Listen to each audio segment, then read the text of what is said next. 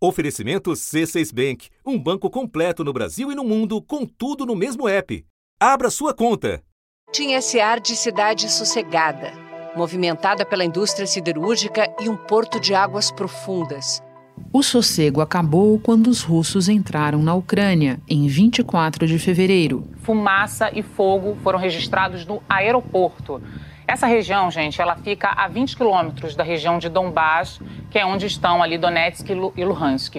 Não está clara ainda a causa desse incêndio, mas a Ucrânia acusa a Rússia. Uma semana depois, a cidade litorânea de 400 mil habitantes estava sitiada. O prefeito de Mariupol diz que centenas de pessoas morreram em consequência de 14 horas ininterruptas de ataques aéreos.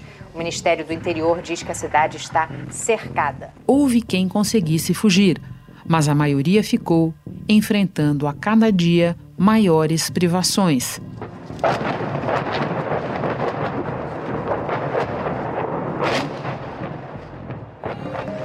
Milhares foram parar em abrigos improvisados. Mesmo os conjuntos residenciais não escaparam dos bombardeios que no dia 5 de março atingiram a casa de Tatiana e Gennady Rudin. Um foguete atingiu nosso prédio e nós todos sentimos a força da explosão. O fotojornalista ucraniano Mstislav Chernov, da agência Associated Press, descreve a situação num texto do qual eu agora destaco dois trechos livremente traduzidos pela produção do assunto. A cada bomba, os russos foram cortando eletricidade, água, suprimento de comida e, por fim, de maneira crucial, as torres de celular, rádio e TV. Em um bloqueio, a ausência de informação cumpre dois objetivos. O primeiro é o caos, Moradora da cidade de Mariupol, essa mulher tem um monte de motivo para chorar. Nós não temos água potável. Tá fazendo 10 graus dentro de casa. Não tem gás. A gente está congelando. É assustador. Não podemos viver assim. O áudio de um integrante do Comitê Internacional da Cruz Vermelha que está em Mariupol. No electricity, water and gas supply,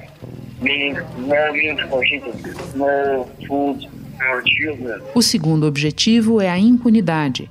Sem informação saindo de uma cidade, sem fotos dos prédios destruídos e das crianças morrendo, as forças russas poderiam fazer o que bem quisessem, escreveu Chernov.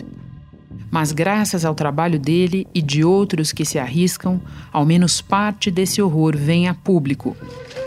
Nos hospitais sobrecarregados, trabalhadores de saúde no limite.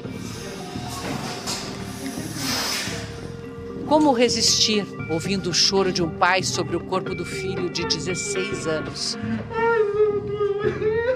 A imagem mais brutal da guerra depois de uma semana sem conseguir enterrar seus mortos em Mariupol. Agora começaram enterros coletivos, valas de 25 metros para enterrar as pessoas. Até aqui, as negociações diplomáticas não conseguiram garantir nem o funcionamento decente de corredores humanitários. Duas tentativas de retirada de civis de Mariupol não deram certo. O próprio Ministério da Defesa russo diz que separatistas pró-Moscou estão atacando Mariupol, onde já falta comida. Autoridades da Ucrânia disseram que nenhum civil conseguiu deixar a cidade hoje pelo corredor humanitário. O líder da operação explicou que a situação em Mariupol é cada vez mais terrível e desesperadora e que as pessoas estão coletando a água acumulada nos telhados. Os ataques vão se tornando mais e mais violentos. As bombas caíram em cima dos civis quando tentavam fugir pelo corredor humanitário e até de uma mulher em trabalho de parto. Hoje o governo ucraniano informou que o bombardeio de ontem a uma maternidade e a um hospital infantil da cidade matou três pessoas, incluindo uma menina. Um teatro da cidade foi destruído por um ataque russo. Imagens de satélite com autenticidade comprovada pelo jornal The New York Times mostram que a palavra crianças havia sido pintada no pátio do prédio antes do bombardeio. Os combates nas ruas já chegaram ao centro da cidade e impedem o resgate de sobreviventes em locais atingidos por bombas e mísseis. A posição no mapa explica o status de alvo preferencial. Se a cidade cair, criaria um corredor controlado pela Rússia entre a península da Crimeia, anexada ilegalmente em 2014, e as regiões de Luhansk e Donetsk, no leste, que são controladas por separatistas pró-Moscou. Mesmo se restarem apenas ruínas. 80% da cidade viraram destroços. Estamos chorando pela nossa cidade. Nós fomos muito felizes lá. Tínhamos lindos parques, boas estradas, novos prédios, construções. Tudo era simplesmente perfeito. E tudo amarrado num impasse. A Ucrânia rejeitou a proposta russa para a rendição de Mariupol. Essa era uma proposta de rendição em troca da abertura dos corredores humanitários. A vice-primeira-ministra ucraniana disse que é evidente que os ucranianos não podem aceitar essa oferta russa. Da redação do G1, eu sou Renata Loprete e o assunto hoje é Guerra de Atrito um episódio para entender como russos e ucranianos estão se enfrentando e o caráter sangrento desse conflito. Meu convidado é Oliver Stunkel, professor de Relações Internacionais da FGV e autor do livro O Mundo Pós-Ocidental. Terça-feira, 22 de março. Oliver, especialistas dizem que o conflito na Ucrânia é, pelo menos neste momento, uma guerra de atrito. Pode começar nos explicando esse conceito? Uma guerra de atrito é uma guerra de exaustão. Isso quer dizer que o principal objetivo é, dos dois lados não é, é, ocupar terreno rapidamente, não é uma ofensiva que busca é, avançar, é uma questão de dias ou semanas mas busca enfraquecer aos poucos é, o outro lado. Isso é um tipo de guerra que a gente é, vê desde a Primeira Guerra Mundial, né, com trincheiras. A Primeira Guerra Mundial foi um conflito de trincheiras, em que os soldados morreram não apenas em combate, mas também de doenças e frio. Era um cálculo normal. Para você tentar, e nem sempre conseguir, conquistar 100 metros, não estou exagerando, 100 metros você calculava que em algumas horas naquele dia você perderia 10 mil pessoas mortas, não feridas, mortas. E demonstra também que há uma espécie de impasse em algumas partes da Ucrânia, que a Rússia não consegue é, avançar com a rapidez é, que queria inicialmente, que havia expectativas que a guerra demoraria poucos dias até Kiev cair. Então, essa guerra de atrito agora é um sinal de que os dois lados se preparam para um conflito de longo prazo. Levando em consideração o longo prazo e também as imagens que nós vemos cada vez mais trágicas, cada vez mais graves. Devemos concluir que guerra de atrito é, por definição, mais sangrenta, Oliver? A princípio, sim, porque quase sempre envolve também populações civis, o que a gente está vendo em várias cidades ucranianas. Na capital ucraniana, Kiev, oito pessoas morreram no bombardeio de um shopping.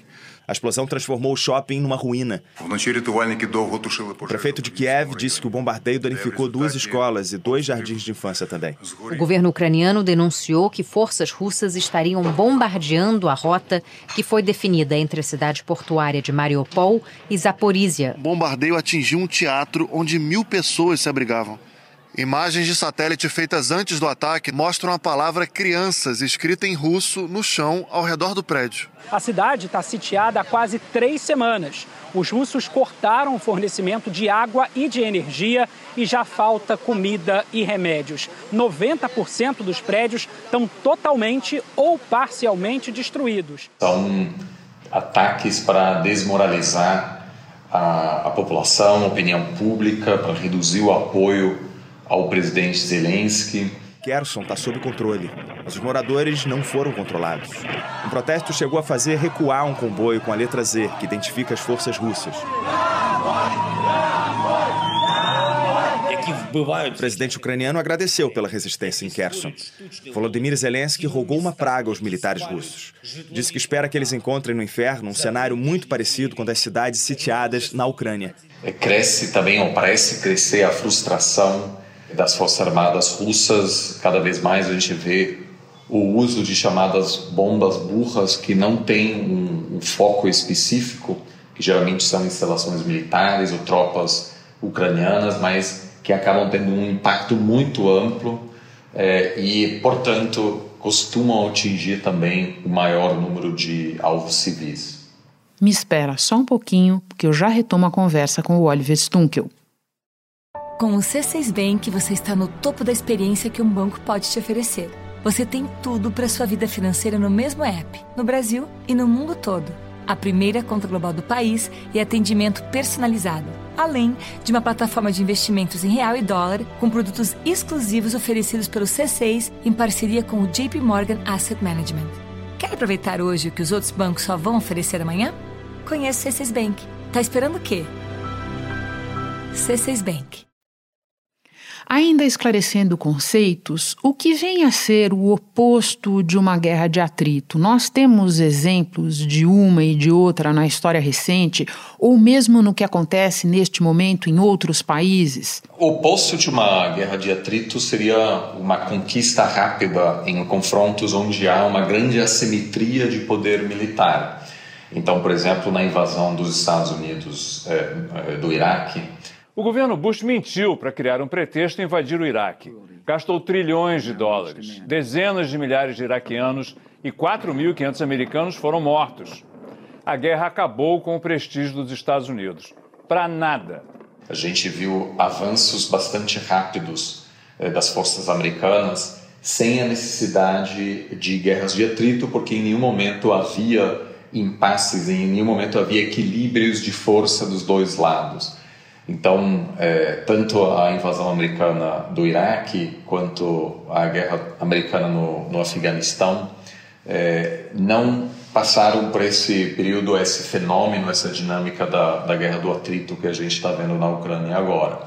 Agora, em, a gente pode é, dizer que em algumas partes da Ucrânia esse fenômeno vai ficar cada vez mais visível, em outras partes, sobretudo no, no sul, é, a Rússia ainda consegue avançar um pouco mais. Agora, a dinâmica é, comum nesse tipo de confronto é que um lado, em algum momento, passa por um processo de colapso. E o objetivo russo, no caso da Ucrânia, pode ser, em vez de conquistar as cidades, é, fechar é, as cidades, basicamente, dificultar é, o acesso a é, ajuda humanitária, alimentos, ajuda militar, que pode fazer com que, em algum momento, as forças é, ucranianas, a defesa ucraniana, passe por um colapso repentino. Isso que você está dizendo me leva à próxima pergunta, que é justamente como esse tipo de situação evolui. Porque talvez não exista ilustração mais precisa do que você está descrevendo do que acontece no momento em Mariupol. E Mariupol também me leva a outra palavra que você disse no início da conversa, impasse, porque nesta segunda-feira nós vimos a Ucrânia rejeitando um ultimato da Rússia para entregar Mariupol. De volta então à minha pergunta: como é que esse tipo de situação evolui? Termina como e em quanto tempo, Oliver? Nesse momento, eu acho que há poucas saídas, porque com as imagens de Mariupol, a resistência ucraniana se fortalece é, a rejeição ampla do, da população ucraniana é, em relação a um acordo de paz que envolva é, ceder território é, aos russos. O presidente ucraniano trabalhou o moral da população. Ele disse que a expectativa russa era de rendição e avisou que os ucranianos são orgulhosos, não dão ao ocupante um único pedaço de terra. A capacidade ucraniana em dificultar os avanços russos, por incrível que pareça, diminui o espaço político do Zelensky em fechar o acordo, é, por exemplo, que, que envolve ceder Luhansk, Donetsk e Crimeia aos russos, porque daí a população vai se perguntar para que a gente lutou é, tanto. Né? É, então, é, um acordo agora torna-se mais difícil também, porque é, aquelas imagens acabam também elevando a disposição ocidental em ajudar os ucranianos ainda mais. As negociações de paz é, são muito difíceis é, se ocorrerem paralelamente a conflitos desse tipo. A gente não está vendo mais só conflitos entre forças armadas, mas claramente uma tentativa russa em desmoralizar a população ucraniana. Então isso é, tem, isso significa a princípio que essa guerra pode ainda demorar bastante tempo, a não ser que haja uma mudança política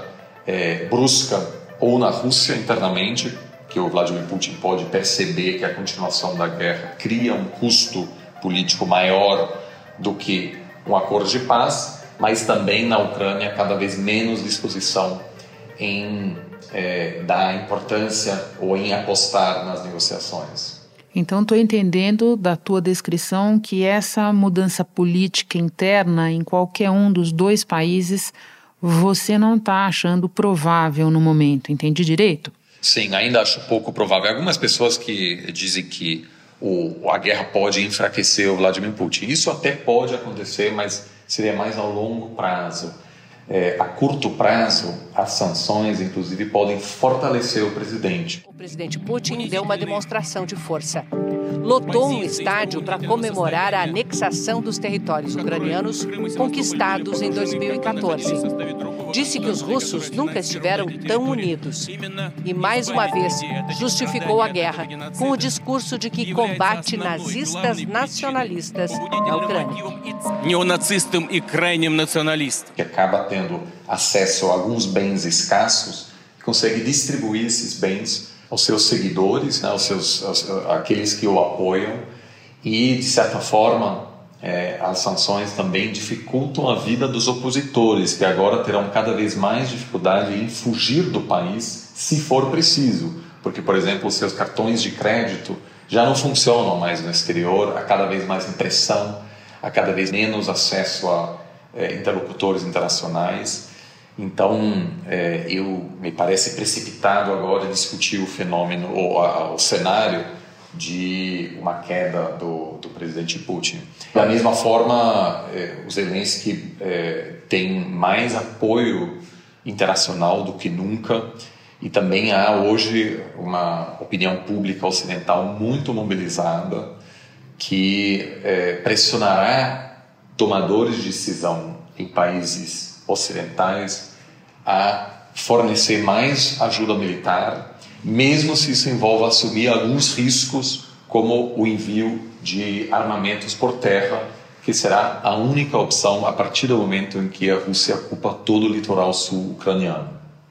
Por falar em evolução, para o bem ou para o mal, você vê o modelo Mariupol, digamos assim, sendo replicado pelos russos em outras cidades da Ucrânia? Quais? Eu acho que a região que deve ser mais afetada nos próximos dias e semanas será todo o sul do país, porque a partir do momento em que a Rússia consegue controlar todo o litoral, a dinâmica fundamental da guerra muda. A partir desse momento, é, será impossível enviar armamentos e ajuda humanitária é, por navio. Geralmente, tudo aquilo entra pelo porto de Odessa então, Odessa me parece uma das cidades é, que pode se tornar o próximo alvo é, das Forças Armadas russas. Odessa continua resistindo também. É muito importante Odessa para a Ucrânia, para escoar as exportações ucranianas, visto que a Ucrânia já perdeu o porto importante, Sebastopol, que tinha ali na Crimeia, quando a Rússia anexou a Crimeia. Então há uma dependência grande de Odessa. Porque a partir do momento que Odessa cair, é, a, a, a entrega da ajuda aos ucranianos se torna não só mais perigosa, mas também mais devagar, porque por terra já não é possível enviar um comboio, por exemplo, pela, de, de armamentos pela Polônia, porque esse comboio pode ser alvo de ataques russos. Então, me parece que agora o objetivo é consolidar, avançar mais no sul e aos poucos construir um cerco para fechar a capital, que seria o último passo antes de é, atacar as cidades no oeste do país, entre outros Lviv. O Kremlin também confirmou um bombardeio a Ivano-Frankivsk, no oeste da Ucrânia, que até agora era a parte mais segura do país. O anúncio foi de ataques de alta precisão e de longo alcance, Por fim, Oliver, uma pergunta comparativa. O ex-ministro Rubens Recupero nos chamou a atenção aqui no assunto para mudanças no exército ucraniano entre 2014, no momento em que os russos anexaram a Crimeia, e agora, devido principalmente a treinamento recebido dos americanos, mas ele mencionou também israelenses. Você há pouco nos falava de uma certa frustração das forças armadas russas. No caso do exército russo, houve mudanças também? Como elas se manifestam nesta guerra? Sim, houve uma série de mudanças depois da invasão russa da Geórgia. A origem da disputa é a Ossétia do Sul, uma província da Geórgia que se declarou independente no início dos anos 90, com apoio da Rússia, e gerou um conflito na região. A Geórgia se localiza numa área estratégica para o escoamento de petróleo e gás da Ásia para o Ocidente e é uma aliada dos americanos na região do Cáucaso. Houve um consenso entre generais russos que as forças armadas russas é, operavam de maneira anacrônica e era preciso iniciar uma série de projetos é, de modernização. Só que essa guerra agora da Rússia é de um outro, de uma outra dimensão. A Geórgia era uma, era uma guerra curta, é, não houve muita resistência, é, então fica claro agora que essas mudanças que foram implementadas ao longo dos últimos anos não foram suficientes, porque a Rússia está tendo muita dificuldade é, na Ucrânia, que a princípio não deve ter, mesmo com a resistência ucraniana. A Rússia possui uma superioridade numérica enorme, tem uma quantidade muito grande é, de, de tropas. As Forças Armadas da Rússia estão entre as maiores do mundo. São 850 mil soldados, isso sem contar os reservistas. Já os ucranianos não têm nem um quarto desse total. As tropas de Vladimir Putin também têm um arsenal poderoso. São cerca de 12 mil tanques de guerra. Do lado ucraniano, são apenas 2.600 tanques, bem menos potentes e de tecnologia mais antiga. Mas nas primeiras semanas é, já perdeu um grande número de soldados. O, a própria Rússia, aos poucos, está começando a divulgar dados mais concretos. É, então são milhares de soldados, inclusive é, muito indica que já perdeu uma série de generais. A inteligência militar ucraniana informou que Vitaly Gerasimov, um major-general russo, morreu perto de Kharkiv. Gerasimov participou da Segunda Guerra da Chechênia e da operação militar russa na Síria e também recebeu uma medalha após a anexação da Crimeia. Ele seria o segundo general do alto escalão russo a morrer na Ucrânia. Então esses números são bastante altos, bem mais altos do que o número de soldados americanos que morreram é, no Iraque e no Afeganistão juntos. Então, esses são sinais de que as reformas certamente não foram suficientes. É, é, isso pode ter a ver com estruturas do poder que são é, bastante resistentes à, à reforma, é, mas também a corrupção, porque, é, sobretudo, oligarcas que possuem uma influência política enorme têm se beneficiado bastante de altos é, gastos públicos nessas áreas que nem sempre chegam na ponta. Na, na ponta, exatamente. Então isso pode ter uma ser uma razão é, também que explica a dificuldade que a Rússia está tendo nesse momento. Oliver, muito obrigada pela análise. É sempre uma grande contribuição para o nosso entendimento quando você vem ao assunto. Volte outras vezes. Bom trabalho. Muito obrigado pelo convite. Este episódio inclui alguns áudios captados pelo jornalista Mstislav Chernov, da Associated Press.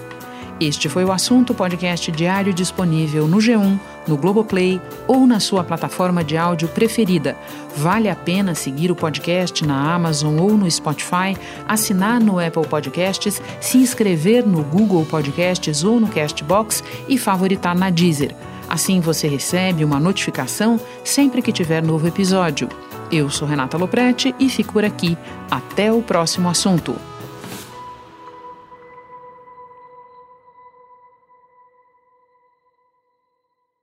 Você no topo da experiência financeira que um banco pode oferecer. Escolha um banco completo no Brasil e em qualquer lugar do mundo. Abra sua conta no C6 Bank.